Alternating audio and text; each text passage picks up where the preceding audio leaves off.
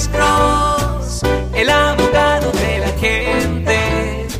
Cuando te arrestan de repente, Alex Cross te ayudará. Luis, buenas tardes. Su pregunta para el abogado Alexander Cross.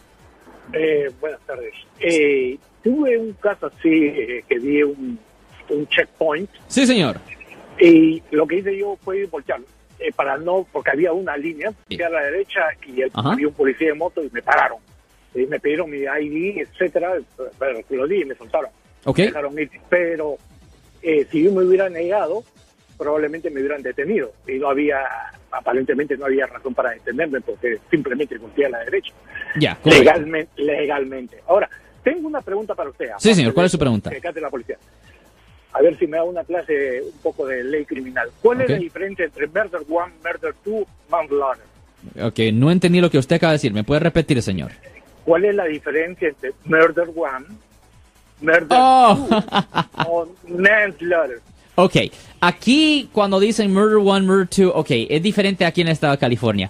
Ok, cuando dicen Murder 1, eh, lo que aquí en California es en efecto es First Degree Murder, obviamente.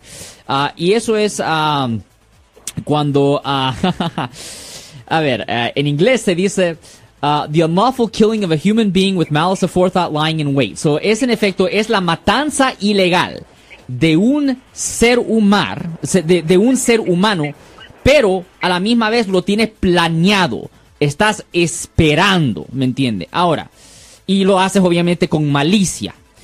O murder 2, o como llaman en inglés a veces common law murder, que es el ah, asesinato más común, es la matanza ilegal de un ser humano con malicia, pero no requiere que usted lo tenga planeado o que usted esté esperando. ¿Me entiende? Ah, e- esa es la, la gran diferencia entre el Murder 1 y Murder 2. Ahora, el manslaughter es diferente. Normalmente hay dos formas de manslaughter. La forma más común de manslaughter es ah, u- cuando usted mata a una persona, pero está bajo la caliente, ah, la, la sangre caliente, no estás pensando. Ah, por ejemplo, solo para un ejemplo, un hombre entra a su casa y ve a su esposa teniendo sexo con otro hombre y sin pensar hay una pistola ahí y sin pensar agarra la pistola y los balacea a los dos y los mata a los dos. Pues eso no es considerado un murder, eso es considerado un manslaughter que trae una pena potencial de 10 años en prisión porque sí es la matanza ilegal de un ser humano pero no hay el elemento de malicia, no hay intento específico para cometer esa matanza.